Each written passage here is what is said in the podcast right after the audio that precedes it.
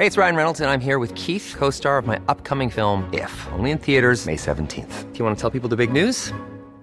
All right, I'll do. Sign up now and you'll get unlimited for $15 a month in six months of Paramount Plus Essential Plan on us. Mintmobile.com slash switch. Upfront payment of $45 equivalent to $15 per month. Unlimited over 40 gigabytes per month. Face lower speeds. Videos at 480p. Active Mint customers by 531.24 get six months of Paramount Plus Essential Plan. Auto renews after six months. Offer ends May 31st, 2024. Separate Paramount Plus registration required. Terms and conditions apply if rated PG. Cada noche, los expertos se reúnen para debatir los temas que hacen historia en una mesa de análisis distinta. Aquí las entrevistas con los personajes y líderes de opinión, junto al análisis profundo de los temas trascendentes. Alfredo Ceja conduce un programa de Frente en Jalisco por el 100.3 de FM. Iniciamos.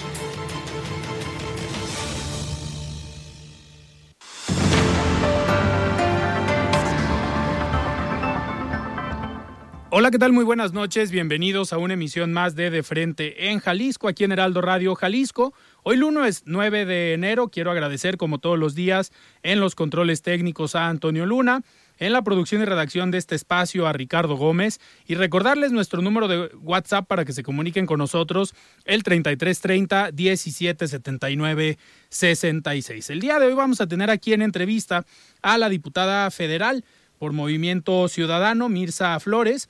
Además, como cada lunes, vamos a escuchar el comentario de Rafael Santana Villegas, director de la Escuela de Comunicación de la Universidad Panamericana, Campus Guadalajara, y también la participación de Salvador Romero, comisionado presidente del Instituto de Transparencia, Información Pública y Protección de Datos Personales del Estado de Jalisco. Les recordamos que nos pueden escuchar también en nuestra página de internet heraldodemexico.com.mx, ahí buscar el apartado radio y encontrarán la emisora de Heraldo Radio Guadalajara. También nos pueden escuchar a través de iHeartRadio en el 100.3 de FM. Y les recordamos nuestras redes sociales para que se comuniquen con nosotros también. Me encuentran en Twitter como arroba Alfredo y en Facebook como Alfredo Ceja. Y también ya pueden escuchar todas las entrevistas aquí de De Frente en Jalisco en la plataforma de podcast, en Spotify o en cualquiera de las plataformas. Y ha sido tanto un fin de semana como un arranque de semana bastante, bastante activo en cuestión de información. Y vamos a escuchar lo que pasó el día de hoy en la zona metropolitana de Guadalajara, en el estado y también en nuestro país. Vamos al resumen. Los hechos que hicieron noticia de frente en Jalisco.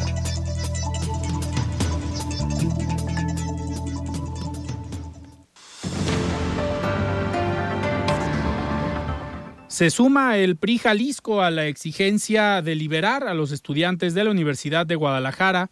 Omar Cisneros, hermano de Iván, revela a Heraldo Radio que desde hace tres décadas un tío está desaparecido por ser luchador social y líder estudiantil. Anuncia a Ricardo Villanueva, rector de la Universidad de Guadalajara, que dormirá en el campamento Resistencia, ubicado frente a Casa Jalisco, para mantener la exigencia de liberar a los tres estudiantes. Reclaman los regidores de Morena en Guadalajara la prisión preventiva que recibieron tres estudiantes de la UDG. Denuncian que desde la alcaldía han priorizado los desarrollos inmobiliarios.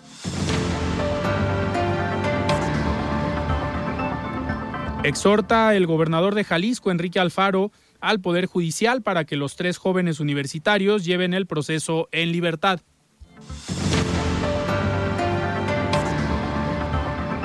El predio de Iconia es privado, afirma el alcalde de Guadalajara, Pablo Lemus. Sin embargo, desea que queden en libertad mañana, luego de la audiencia que se llevará a cabo.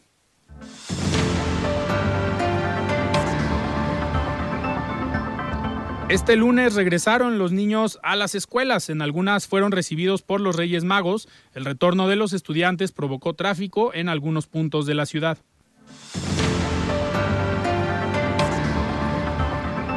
Regresan los diputados a trabajar luego de estar de vacaciones desde el pasado 16 de diciembre. Entre sus pendientes se encuentra el nombramiento del titular del Instituto de Justicia Alternativa.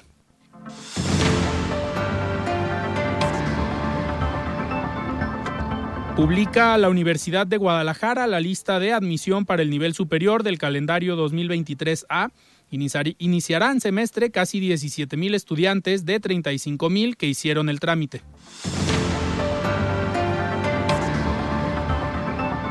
En el caso del asesinato del gobernador Jorge Aristóteles Sandoval, sí hay detenidos y este lunes se solicitó imputar a uno más, señala el fiscal de Jalisco, Luis Joaquín Méndez Ruiz.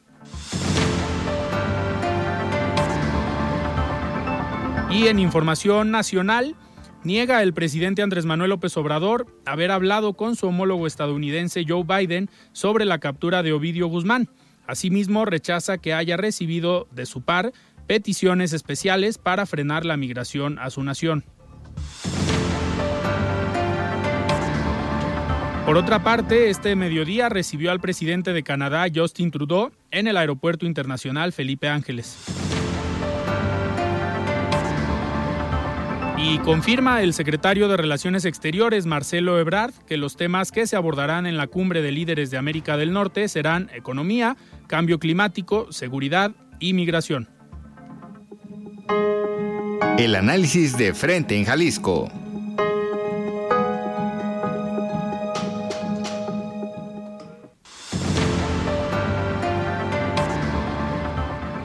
Muy bien, son las 7 de la noche con 6 minutos y me da muchísimo gusto arrancar esta semana aquí en cabina con la diputada federal de Movimiento Ciudadano, Mirza Flores. Diputada, ¿cómo estás? Buenas noches. Alfredo, es un honor para mí que arranquemos la semana con el Heraldo Radio. Muchísimas gracias a ti y un saludo muy afectuoso a todo tu auditorio. Muchísimas gracias, diputada, por aceptar esta invitación en esta segunda semana del año pues para platicar de muchos temas, tanto a nivel federal como a nivel local. Pero me gustaría, lo hicimos también la semana pasada con algunos líderes empresariales, con algunos líderes de diferentes sectores, hacer contigo primero una recapitulación de cómo les fue en el 2022, en tu caso a los diputados federales de Movimiento Ciudadano, que eres vicecoordinadora de la, de la bancada. ¿Cómo les fue en el 2022? ¿Cómo cerraron el año?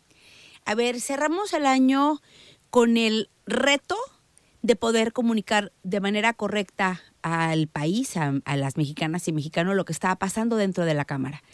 Al interior de la Cámara somos minoría, somos 25 diputadas y diputados federales de Movimiento Ciudadano, en donde nuestra alianza es con, es con el pueblo de México. Nuestra alianza es con nuestras causas, con las causas que representan a la gente y en ocasiones votaremos pues a favor o en contra según consideremos que sea para bien del país. Lo último con lo que nos fuimos fue con la, esta votación tan polémica que fue la reforma electoral que el presidente de la República pretendía que fuera una reforma constitucional, esta reforma que causaba mucho daño y una regresión de 30 años al pasado en materia de democracia en este país, una democracia que se ha construido de la mano permanente de la sociedad civil organizada, eh, la academia y público en general, se hubiera sido desastroso que se lograra esta reforma. Nosotros fuimos firmes desde el principio, nunca titubeamos y siempre dijimos que íbamos a apoyar al INE y al INE no como institución per se, sino como una institución construida por los mexicanos. Claro. Y ahí, bueno, ahí nos quedamos. Esa fue la última, eh, de, eh, la última intervención que tuvimos fuerte en la Cámara. Sí. Tuvimos un trabajo muy, eh, pues la verdad, muy productivo. Terminamos eh, las sesiones eh, en diciembre, el 15 de diciembre, con la buena noticia de que se había aprobado eh, la iniciativa de vacaciones dignas, que ha sido una bandera que hemos abanderado el movimiento ciudadano, es decir, mucho más derechos laborales en materia de días para que las personas, los trabajadores y trabajadoras en este país, usen para, pues sea de descanso o para su vida personal. Es calidad de vida es calidad de vida. O sea, no solamente es un asunto de generar mejores condiciones en los sueldos, sino generar condiciones de igualdad. Claro. Y bueno, pues fue una iniciativa que se abanderó desde Movimiento Ciudadano. Al final fue, estuvo muy, muy jaloneado, vamos a decirlo así, y al final se logró. Entonces, bueno, son de las buenas noticias que las diputadas y diputados podemos darle a la gente y sobre todo generarle la certeza de que estamos trabajando para y por, para y por los mexicanos. Claro. que a veces tenemos esta idea de que las diputadas y diputados no hacemos nada, ¿no? Este, que nos despertamos y nos desocupamos y es todo lo contrario. Eh, de- tenemos mucho trabajo dentro de la Cámara y quienes como yo, que pues hacemos trabajo de tierra, pues no solamente es es hacer Claro. el trabajo de tierra, sino hacer gestiones para la gente y llevar esa voz y esas inquietudes a la Cámara para que se traduzcan en ley y se traduzca en el derecho de las personas a la alegría. Mirza, y en este, en este inicio de año, eh, pues arrancamos con un país que nos sorprende por ahí una detención, eh, un estado como Sinaloa que se paralizó la semana pasada, eh, con, un, con un país donde pues pareciera que los problemas no se resuelven, o un país donde los problemas pareciera que no son lo importante en las decisiones. Hoy estamos eh, pues inmersos en la visita de esta de- del presidente de Estados Unidos y el primer ministro de Canadá, esta cumbre de Norteamérica.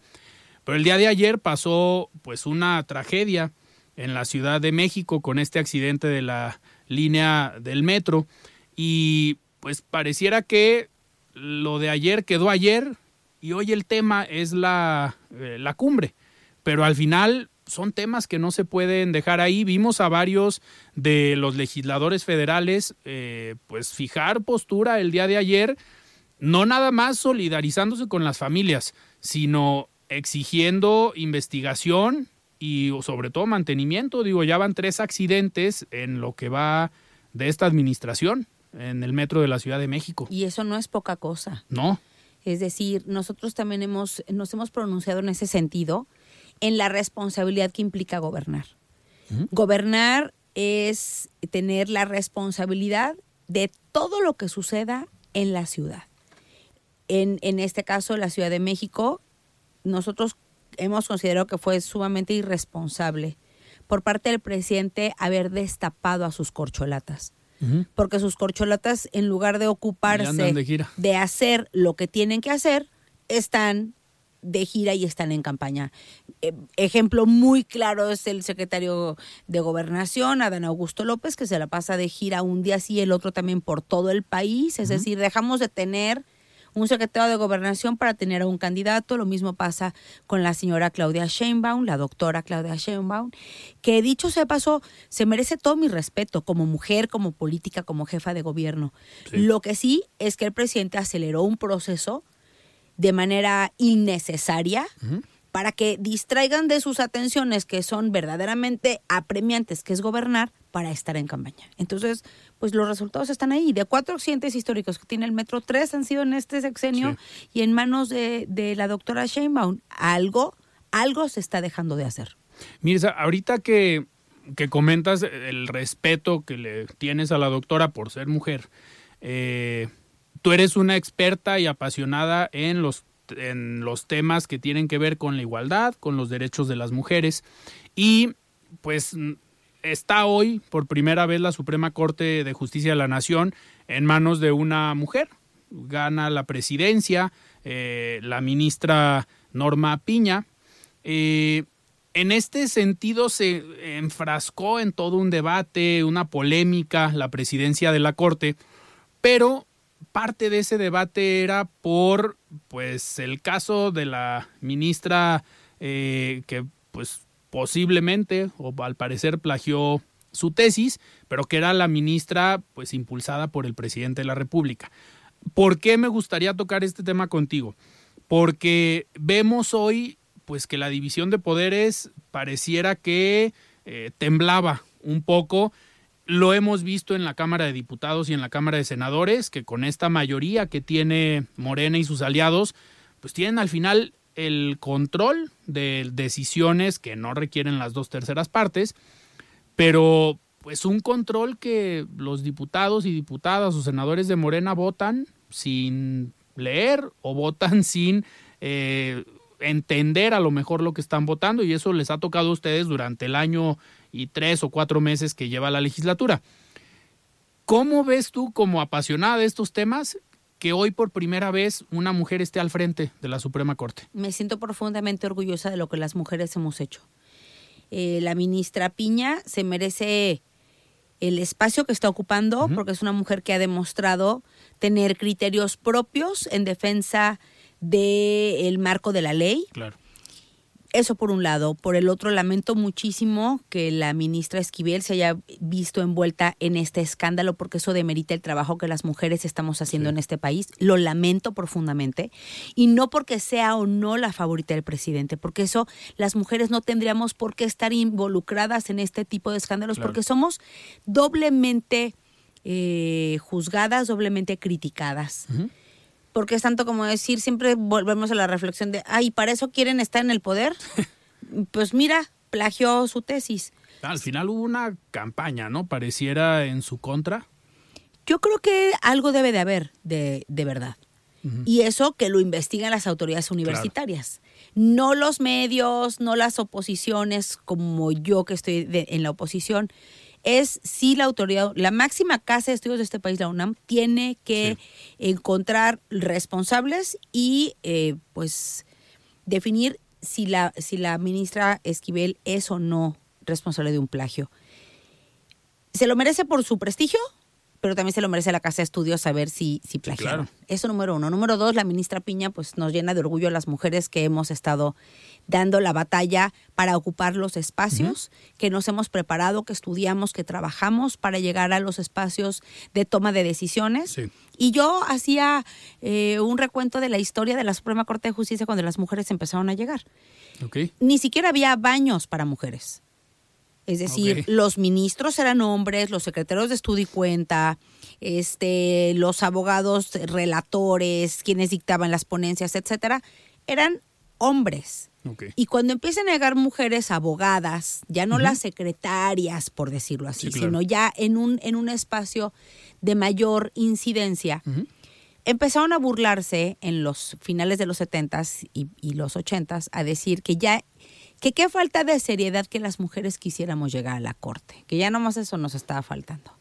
Y empezaron a decir que ya no se iba a llamar la Suprema Corte de la Nación, que iba a ser la Suprema Corte y Confección Ok. era una forma de burlarse, Sí, claro. ¿no? Y hoy que ocupe una ministra después de tantos años, históricamente representa el trabajo de mujeres de todo el país empujando esta barrera, pues nos llena de profundo orgullo y, y sobre todo a las nuevas generaciones, a las niñas, a las adolescentes, las hace creer y sentir que sí pueden llegar al lugar en donde, Claro. en donde los más profundos anhelos de su corazón las lleve. Y este, a ver, este logro no nada más de las mujeres, sino un logro en un poder que al final, eh, lo analizamos la semana pasada, pues pareciera que se va a mantener autónomo, eh, que se mantiene fuera de grillas, fuera de temas de partidos políticos. ¿Les da a ustedes como diputados federales un como una lucecita al final del camino? Sí, a ver, vemos una luz al final del túnel que creemos que no sea un tren, sino que, que no sea un tren que venga a arrollarnos, sino que de verdad fue una luz, porque la ministra ha dado, ha dado muestras de su compromiso con la justicia y entonces es un doble triunfo, sí para las mujeres, pero también para el país. Claro. Y a ver, diputada, nos quedan todavía tres minutitos antes de eh, irnos a un comentario y a corte, pero ¿qué viene para Movimiento Ciudadano en este 2023, aparte del tema electoral, que en ese entramos en el segundo bloque, pero en la Cámara de Diputados, ¿qué esperan ustedes para este 2023?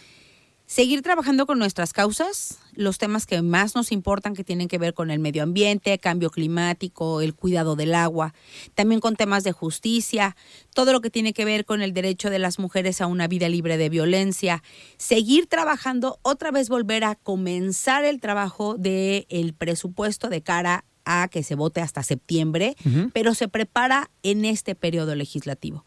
Y ahí estaré yo, que soy secretaria de la Comisión de Presupuesto, junto con el diputado Salomón Chertorivsky, trabajando muy de cerca en la comisión para poder eh, tener un presupuesto justo para el país. Y bueno, en este caso nosotros para Jalisco nunca dejamos de hacer, eh, levantar la voz de lo que Jalisco requiere para que se destine recursos para salud, educación, infraestructura carretera, infraestructura escolar, eh, infraestructura también de salud, es es decir, salud en varias vías.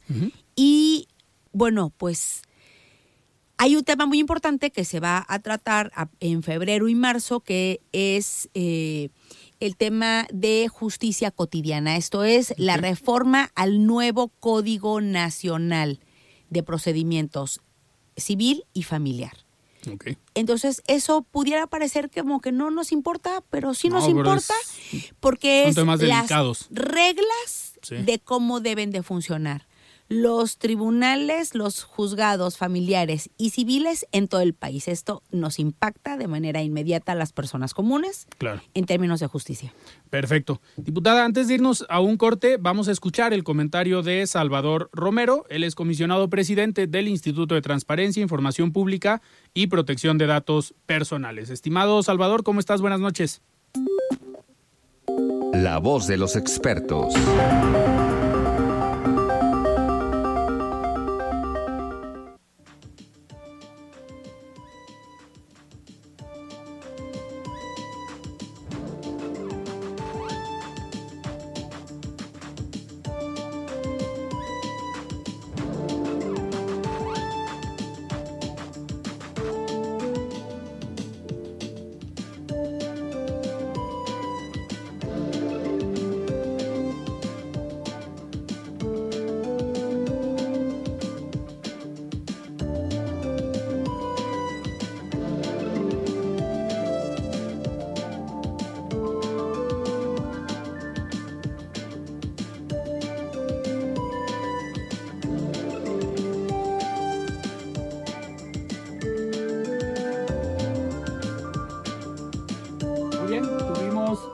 Aquí un problema con la colaboración de Salvador Romero, pero seguimos platicando con la diputada eh, Mirza Flores. Diputada, a ver, antes de irnos a un, a un corte, viene también el tema electoral. Son dos estados. Tú, en el caso de tu participación en Movimiento Ciudadano, también eres una mujer activa en temas electorales del partido.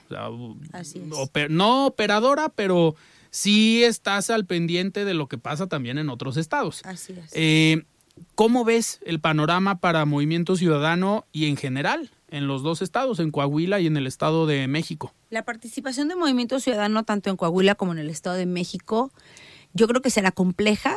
Eh, Movimiento Ciudadano es un partido emergente, es un, es un partido que está creciendo en el resto del país, que no es lo mismo que ha sucedido. La historia no es igual como en Jalisco o en Nuevo León, en donde Movimiento Ciudadano ya tiene una presencia de muchos años. Sí.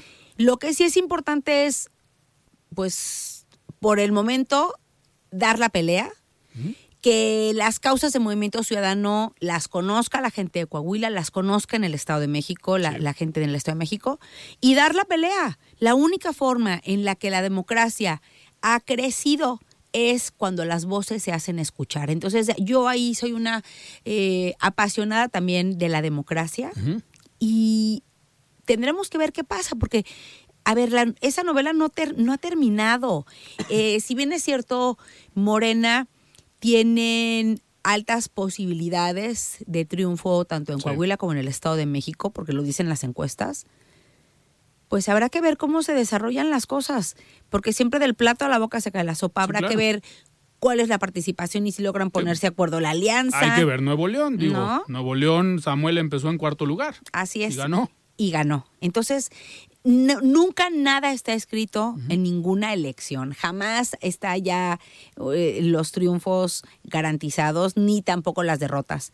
Lo que sí habrá que ver es esta novela de, de Va por México, con el PRI, con un PRI que está muy roto, que el, digamos, este PRI de tradición, con los viejos del PRI, no quiero decir personas de, de edad adulta, sino esta gente de mucha tradición priista, que se sienten lastimados por la dirigencia del PRI, no están de acuerdo con las decisiones que toma Alejandro Moreno, con los bandazos que da, Que con ya el- pareciera que se queda al frente, ¿no? que parece que se sigue quedando al frente porque pues eso, eso es lo que le conviene a Morena, o sea, siguen haciendo esta mancuerna de primor. Y eso yo creo que termina por debilitar la alianza que tienen el PAN y el PRI, porque tampoco el PAN está contento ni está satisfecho con esta postura que muchas de las veces tiene el PRI sin tomarlos en consideración. Y el PRD, pues Así nos quedamos, Pues yo creo. así no tengo mucho que decir. Yo creo que los que más tienen peso en esta en esta alianza es el PRI y el PAN y habrá que ver qué pasa entre ellos, habrá que ver cuál es el resultado de la elección y entonces se vuelve a escribir otra historia, porque entonces ya estamos ya de cara a la elección del 2024 y entonces ya se empiezan a decantar muchas cosas, incluso las mismas alianzas, si persiste la- esta alianza PRI-PAN-PRD, si no, si cambian sus condiciones. Claro. Eh, nos esperan muchas sorpresas, yo creo, Alfredo. Pues, Y digo, Movimiento Ciudadano va solo, ya lo definieron en su Consejo Nacional. Hasta Ya hoy así, hasta hoy así es. Hasta digo, hoy. lo que pasa es que en política siempre las cosas cambian. Es decir, el Movimiento Ciudadano nos enorgullece mucho estar construyendo un político, un, un proyecto político, perdón, eh, solos, del lado de los ciudadanos, de la mano de la gente común que en Movimiento Ciudadano ve una posibilidad de ser escuchados y de que sea un, un movimiento de causas. Claro. Y eso, bueno, hasta hoy nos ha funcionado, hemos crecido solos. Hemos crecido nuestra marca, en nuestra presencia en los estados. Y por hoy esa es la apuesta. No hay nada escrito en piedra. Yo siempre digo eso. Ni la política es, es algo que ya se quedó escrito. La política se va haciendo todos los días. Perfecto. Muy bien, pues estamos platicando con la diputada Mirza Flores, diputada federal de Movimiento Ciudadano. Vamos a un corte y regresamos.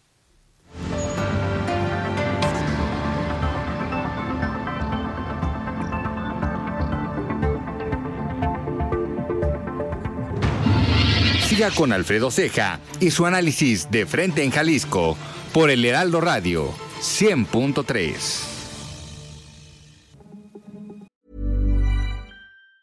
There's never been a faster or easier way to start your weight loss journey than with PlushCare.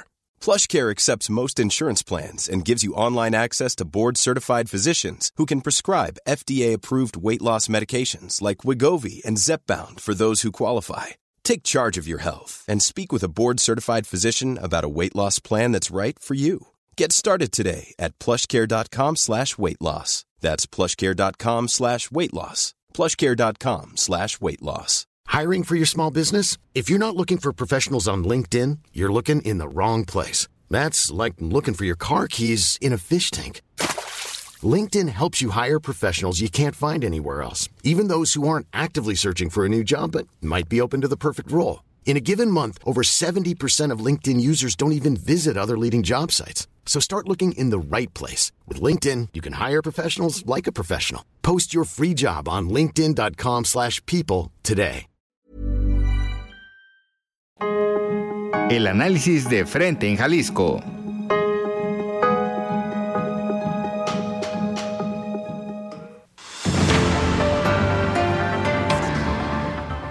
Muy bien, son las 7 de la noche con 29 minutos. Les recordamos nuestras redes sociales en Twitter, arroba Alfredo CJR. Y antes de continuar con la entrevista con la diputada Mirza Flores, ahora sí, vamos a escuchar el comentario de Salvador Romero, presidente del Instituto de Transparencia.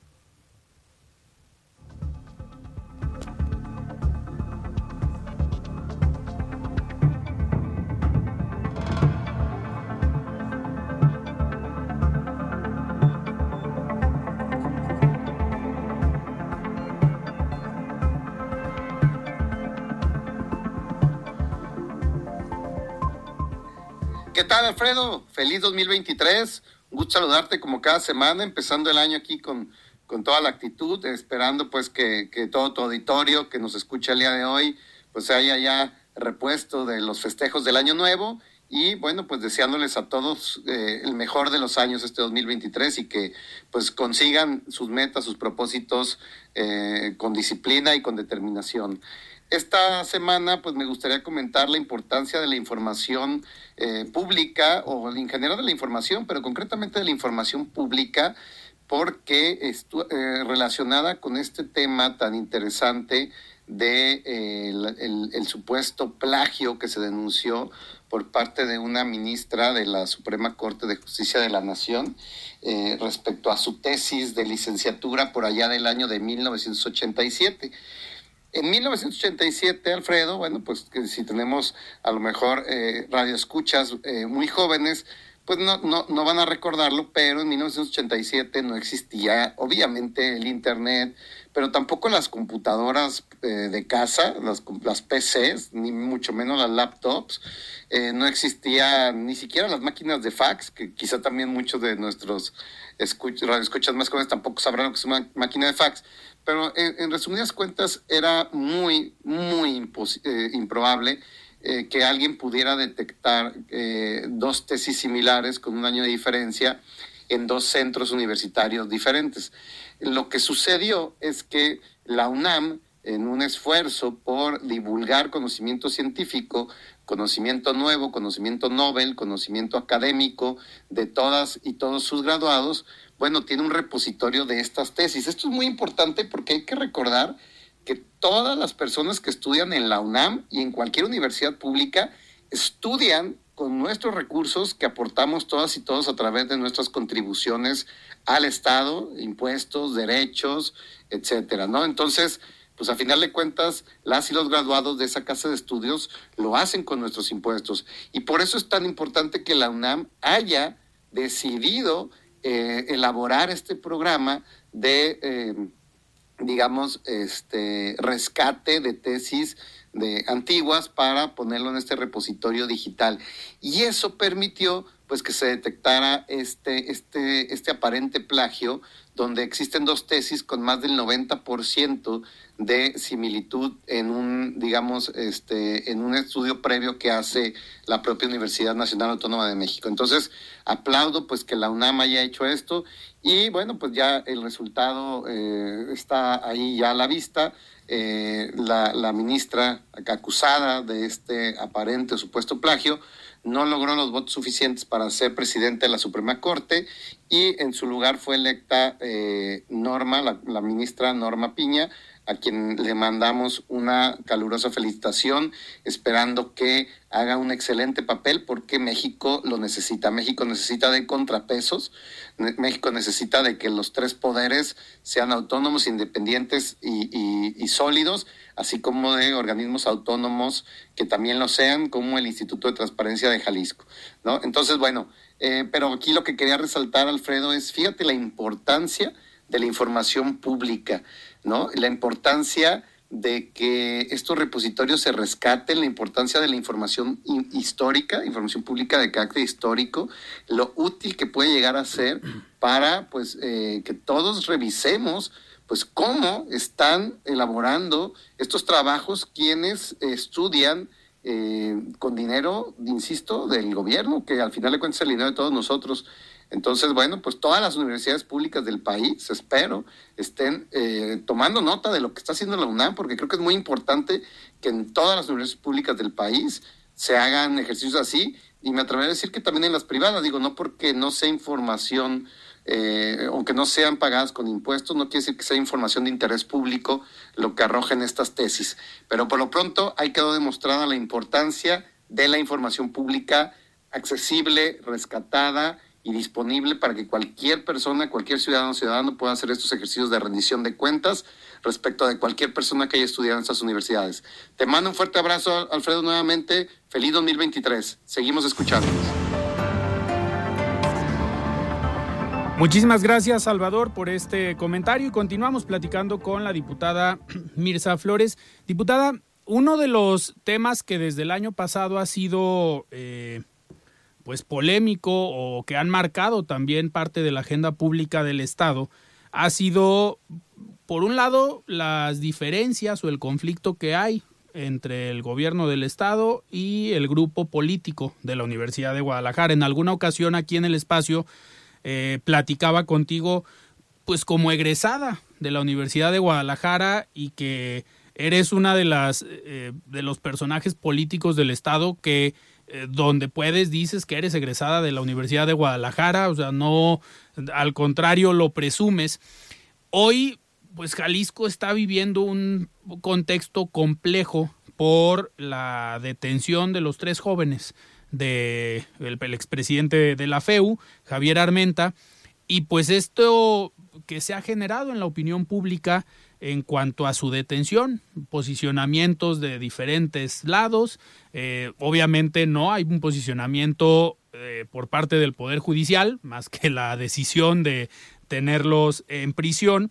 Vamos a ver qué pasa el día de mañana en la audiencia, pero tú como egresada y como una eh, joven que en su momento participó en la política estudiantil, pues ¿cómo ves este, este tema de que hoy esté detenido un expresidente de la FEU? La política yo la empecé a hacer haciendo política estudiantil en Prepa 5. Sí. La juventud te regala la oportunidad de tener muchos bríos, ganas de transformar, ganas de ser escuchado. Y eso, cuando lo trasladas a la política de un Estado, pues tienes que entender que hay un Estado de Derecho que se tiene que respetar. Hay leyes que se deben de respetar. Y yo creo que me estoy yendo muy adelante. Soy una egresada de la Universidad de Guadalajara. Lo que soy y lo que he logrado en términos profesionales, en mucho se lo debo a mi universidad. Amo profundamente a mi alma mater y he dado prueba de ello porque en los espacios en donde yo he estado, siempre no solamente he defendido la autonomía de la universidad, he defendido su presupuesto y en los espacios en donde he estado, he levantado la voz para que se aumente el presupuesto, tanto para educación, para infraestructura educativa, que es la construcción de más campus de la Universidad de Guadalajara, más centros universitarios. Y número tres, que se destine a infraestructura de salud. Hoy por hoy, el hospital civil que se está construyendo en Tonalá, el, todas las, mejoras a los pabellones que se están haciendo en el Hospital Civil Nuevo y el Hospital Civil Viejo. Es decir, mi compromiso lo he dejado tácito en las cosas que tienen que ver con la vida universitaria. Y si eso ya hoy lo ponemos eh, en el otro plano, en donde lamentablemente pareciera que no vamos a encontrar una salida correcta para las controversias que hay entre la universidad y el gobierno del Estado, hay que dejar una cosa muy clara. Una cosa es la Universidad de Guadalajara, que es nuestra máxima casa de estudios, que es la, universidad de, todos en Jalisco y que el gobierno del estado ha tenido una acción responsable y otra cosa, y hay que dividirlo, es el grupo universidad que tiene conflicto personal con el gobernador. En todo momento quieren eh, hacer narraciones de mentiras o verdades a medias, quieren construir eh, estas, estas estos cuentos de buenos y malos y el malo es el gobernador, pero no es la primera vez que esto sucede. Desde que, a ver, son muchos exenios en donde la Universidad de Guadalajara, es más, corrijo, otra vez, son muchos exenios en donde este grupo universidad que está comandado o, o dirigido por el liderazgo de Raúl Padilla, siempre están extorsionando al gobernante en turno siempre lo están amenazando y lo amenazan con sacar a la universidad a marchas, con exhibirlo, con contar historias de buenos y malos, solo que otros gobernantes pues están hechos de otra manera y no digo si está bien o si está mal. Cedían a estas presiones. En el caso de Enrique Alfaro, él tiene mucha claridad de lo, que para él representa la Universidad de Guadalajara, a la que se le ha dado todo el apoyo, pero no a este grupo de poder que pretende extorsionarlo y es en donde él no ha cedido.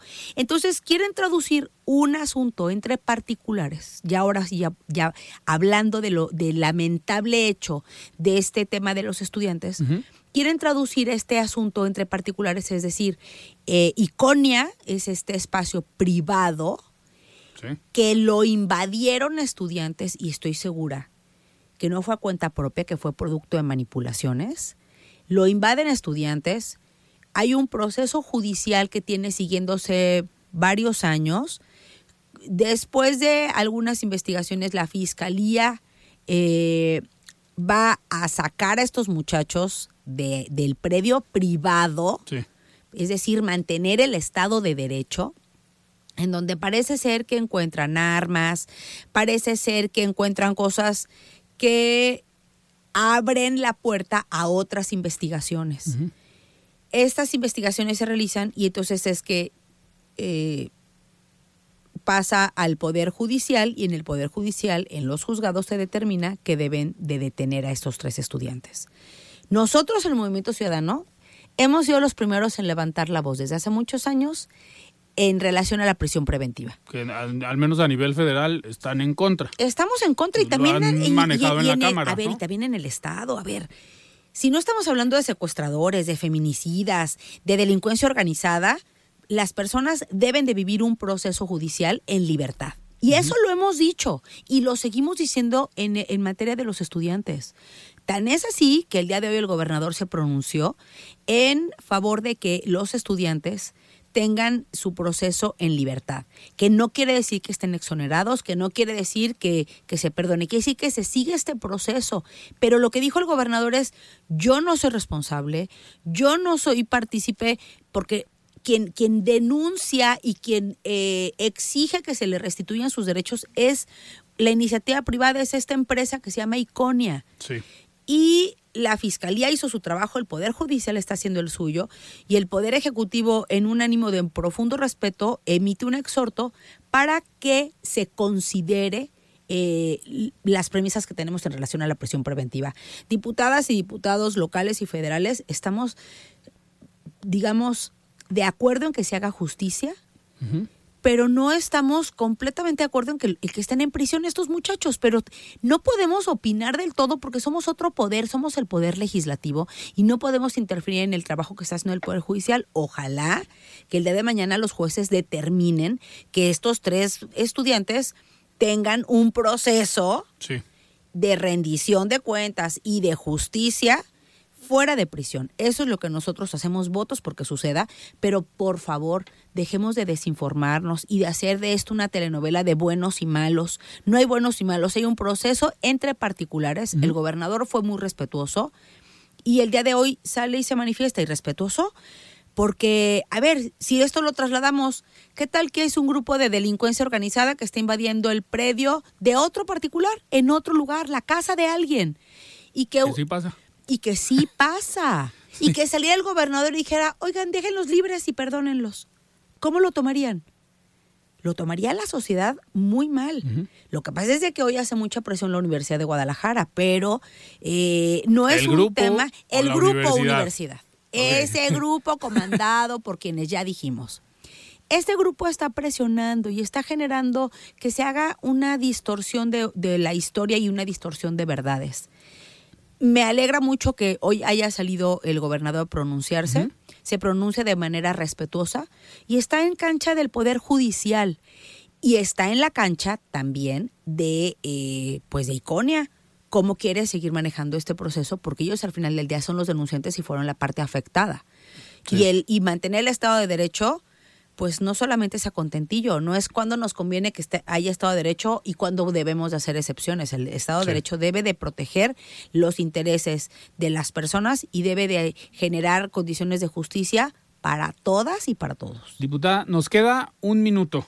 Eh, ¿En dónde crees que termine? Ahorita que estamos empezando el 2023, ¿crees que este año eh, sea como el decisivo para terminar con el conflicto entre la Universidad de Guadalajara o el grupo que dirige la Universidad de Guadalajara y el gobierno del estado? El no? grupo que el grupo que dirige la Universidad de Guadalajara deberá de tener la sensatez de poner las cosas en, en perspectiva y en orden. Eso es lo que yo creo y eso es lo- a lo que yo los invitaría. Eh, tenemos un gobernador que no se va a dejar extorsionar, pero que también él está apegado a la justicia. El día de hoy, él dio una, una muestra, primeramente, de sensatez, de que alguien tiene que tener sensatez en este estado. Y segundo, una prueba de que nuestros discursos se traducen a una petición. Nosotros creemos que la prisión preventiva debe de, eh, de tener un cálculo diferente y no debe de ser no debe de obstruir la justicia. Y en este caso que no obstruya la justicia, pero que no tenga tres estudiantes detenidos. Ok, pues vamos a ver mañana eh, qué determina el juez. En la audiencia está planteada alrededor de las 8 de la mañana o el inicio. Eh, vamos a ver en qué termina. Diputada, yo te agradezco que hayas estado aquí en De Frente en Jalisco, este segunda semana del año. Es un honor y me quedo como siempre a tus órdenes, pero sobre todo a las órdenes de tu audiencia a través de nuestras redes sociales para seguir manteniendo comunicación y sobre todo que la gente sea partícipe de lo que está pasando día a día con sus autoridades. Así que pues Mirza Flores Gómez, me quedo a sus órdenes en todas las redes sociales. Perfecto, muchísimas gracias. Platicamos con Mirza Flores, diputada federal de Movimiento Ciudadano, y vamos a escuchar el comentario de Rafael Santana Villegas, director de la Escuela de Comunicación de la Universidad Panamericana. Estimado Rafael, ¿cómo estás? Buenas noches. La voz de los expertos.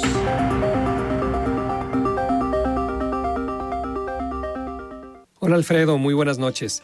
Te saludo con gusto esperando que tú y quienes nos escuchan hoy estén muy bien y hayan tenido un excelente inicio de semana. El principio de cada año, Alfredo, suele ser una etapa en la que un buen número de personas elaboramos propósitos con el fin de cambiar aquello que consideramos que no nos ayuda y empezar a desarrollar hábitos que traigan mejoras a nuestra vida. Quizá más de alguna persona de las que nos está escuchando el día de hoy se haya propuesto alguna vez dejar de procrastinar, como una manera de mejorar su eficiencia. Así que de eso quisiera hablarles el día de hoy, de la procrastinación pero no en su sentido negativo que se relaciona con la holgazanería, sino como una acción que quizá deberíamos tomarnos más en serio cuando hablamos de aprovechar nuestro tiempo libre. Procrastinar es una palabra que proviene del latín procrastinare y se trata del acto de dejar para mañana o para posterior ocasión lo que tenemos que hacer. Si tomamos en cuenta el dicho no dejes para mañana lo que puedes hacer hoy, nos damos cuenta de la razón por la cual hablar de procrastinación tiene referencias tan negativas y se relaciona con la holgazanería. Sin embargo, la psicóloga Marina Pinilla explica en su artículo En defensa de la procrastinación que vivimos en una sociedad demasiado marcada por la productividad, al grado que ésta parece definir nuestro valor, lo cual lleva a que la procrastinación pudiera considerarse como un acto de rebeldía. Desde la antigüedad, la diligencia era considerada una virtud y como tal tenía un valor muy alto. Sin embargo, hoy vivimos una época en la que parece que el entretenimiento es algo más importante que el trabajo, por lo que muchas veces las personas se van a los extremos, estando los que prefieren dejar para después las obligaciones, pues les dan menos importancia que a la diversión, así como los que jamás quieren dedicar tiempo para la familia, los amigos o ellos mismos, pues consideran que de hacerlo no estarían cumpliendo con las expectativas que se tiene de ellos. Reza un refrán mexicano, ni tanto que queme al santo, ni tanto que no lo alumbre. Todo debe tener su justa medida, y Marina Pinilla plantea dos tipos de procrastinación, la adaptativa y la desadaptativa. La adaptativa sería aquella que a lo largo del tiempo beneficia nuestra salud mental y mejora nuestro rendimiento, así como las relaciones con las personas que nos rodean, pues implica entender que tanto el trabajo como el descanso, el tiempo para uno y las relaciones interpersonales son importantes, y cada uno debe de tener su espacio definido sin invadirse ni quitarse tiempo. La procrastinación desadaptativa es aquella que aparece cuando le damos más importancia al ocio y el descanso para evitar cualquier situación que pudiera generarnos ansiedad, tedio o incertidumbre, dando como resultado que estemos dejando para más tarde labores a las que no queremos enfrentarnos por alguna de las razones anteriores. Hay ocasiones en que la salud mental peligra y ante ello lo importante no es adelantar trabajo, sino hacer una pausa para reponernos. Sin embargo, para muchos esto genera un sentimiento de culpabilidad que no es sano. Por otro lado, cuando dejamos todo para el último momento, también suele invadirnos una sensación negativa, pero tiene más que ver con el fastidio de tener que hacer algo que nos molesta, nos estresa o nos aburre. Con todo lo anterior, antes que decir simplemente que debemos dejar de procrastinar este año, lo conveniente sería aprender a conocer nuestros sentimientos y emociones y saberlos manejar de tal manera que no nos dejemos llevar por extremos que van de la culpa por detenernos a la molestia por tener que hacer determinadas tareas. Hasta aquí mi comentario de esta noche, Alfredo. Agradezco mucho tu atención y la de quienes nos escuchan y les recuerdo que soy Rafael Santana y me encuentran en Twitter como arroba rsantana71 por si desean continuar con la conversación. Buenas noches y excelente semana para todos. Muchísimas gracias Rafa por este comentario. Y me da muchísimo gusto tener en la línea a nuestra compañera Adriana Luna precisamente para hablar un poco sobre lo que comentábamos con la diputada Mirza Flores eh, sobre este caso de los tres estudiantes de la Universidad de Guadalajara que están hoy detenidos y pues la dirigencia del PRI en el estado, la dirigente Laura Aro junto con todo eh, su comité hicieron un pronunciamiento al respecto. Estimada Adriana, ¿cómo estás? Buenas noches. Gracias, ¿cómo están? Muy buenas noches a todos. La indignación social es evidente, pero también hay un vuelo, ¿no? Algunas reacciones son a favor y otras en contra. pero no solo en Jalisco, también en México e incluso en Latinoamérica. Mientras los compañeros universitarios eh, siguen plantados en tiendas de campaña frente a Casa Jalisco, junto con sus amigos, entre ellos un grupo de militantes priistas, levantaron la voz exigiendo la liberación de Javier, de Iván y de José Alexis. Con ellos eh, estaba la lideresa del tricolor en el Estado, Laura Aro, la diputada titular de la Comisión de Derechos Humanos en el Congreso, Hortensia Noroña, y el diputado Hugo Contreras. Ellos repudiaron así el encarcelamiento de los estudiantes. Han pasado más de dos años del magnicidio de Aristóteles Sandoval y hoy seguimos sin tener respuestas claras, sin que la justicia llegue a sus familiares, sin que la justicia se haga valer. Pero el Estado mexicano, el Estado jalisciense, ha decidido, ha decidido usar toda su fuerza para ir en contra de tres jóvenes ante un gobierno represor, en donde las libertades están siendo violentadas. El único pecado, porque yo no considero delito el derecho de que los jóvenes se manifiesten en sus causas en las que creen, confían y sueñan. Eso no es delito. Y es que hay que recordar que el jueves dejaron presos a los muchachos, a los estudiantes, y el viernes, 24 horas después, sale libre Manu Aquitas, que era el detenido acusado de encubrimiento en el asesinato de Aristóteles Sandoval. Pero ahí en el PRI platicamos también con Omar Cisneros. ¿Quién es él? El hermano de Iván Illich, el que está ahí preso. Mañana van a estar en audiencia ante el juez, todos los, los tres muchachos, van a saber si son vinculados a proceso o no, y si siguen el juicio, si lo van a hacer en libertad o si continúan presos. Hay preocupación especialmente en la familia de Iván porque hay cuatro abogados ahí, el papá y tres hijos. De hecho, Iván Illich es el que está estudiando Derecho y poco, poco más de 30 años, unos 35 años, su tío Edgardo desapareció. Él también era líder estudiantil y activista, por eso hay tanta preocupación en la familia. Vamos a escuchar a Omar. Sabemos ahorita dónde está mi hermano. Sabemos que está este, ilegalmente privado de su libertad, pero pues sabemos dónde lo tenemos. Eh, a diferencia de, pues, de mi tío que pues no se supo. Entonces, pues por eso sabemos cómo, cómo trabajan los gobiernos y pues no nos vamos a dejar, ahora menos que nunca. Finalmente les comento que los diputados priistas adelantaron que van a exigir que se investigue en el seno del Congreso el por qué no se ha respetado ese decreto que emitió el legislativo para que el Parque Huentitán sea respetado como área verde, que es precisamente la lucha que tienen los estudiantes. Claro, Adriana, pues vamos a estar pendientes mañana, eh, pues a ver en qué termina esta audiencia, a ver si los tres jóvenes pueden seguir el proceso en libertad o si el juez decide que sigan el proceso en prisión eh, preventiva. Sin duda un tema eh, clave para el Estado, un tema interesante o polémico eh, por todo lo que representa políticamente hablando. Sí, y de hecho, si son vinculados a proceso, la petición que hará la defensa será el cambio de juez. Claro. Pues Adriana, muchísimas gracias por esta información. ya estamos casi, casi terminando el programa, pero descansa. Muy buenas noches. Buenas noches. Muy bien, platicamos con nuestra compañera Adriana Luna y nosotros nos despedimos. Yo soy Alfredo Ceja, nos escuchamos el día de mañana. Estará con nosotros el alcalde de Zapopan, Juan José Frangel. Les recuerdo mis redes sociales en Twitter, arroba Alfredo Ceja R. Muy buenas noches. Alfredo Ceja los espera de lunes a viernes a las 9 de la noche para que junto con los expertos y líderes de opinión analicen la noticia y a sus protagonistas. Esto fue De Frente en Jalisco, otra exclusiva de El Heraldo Radio.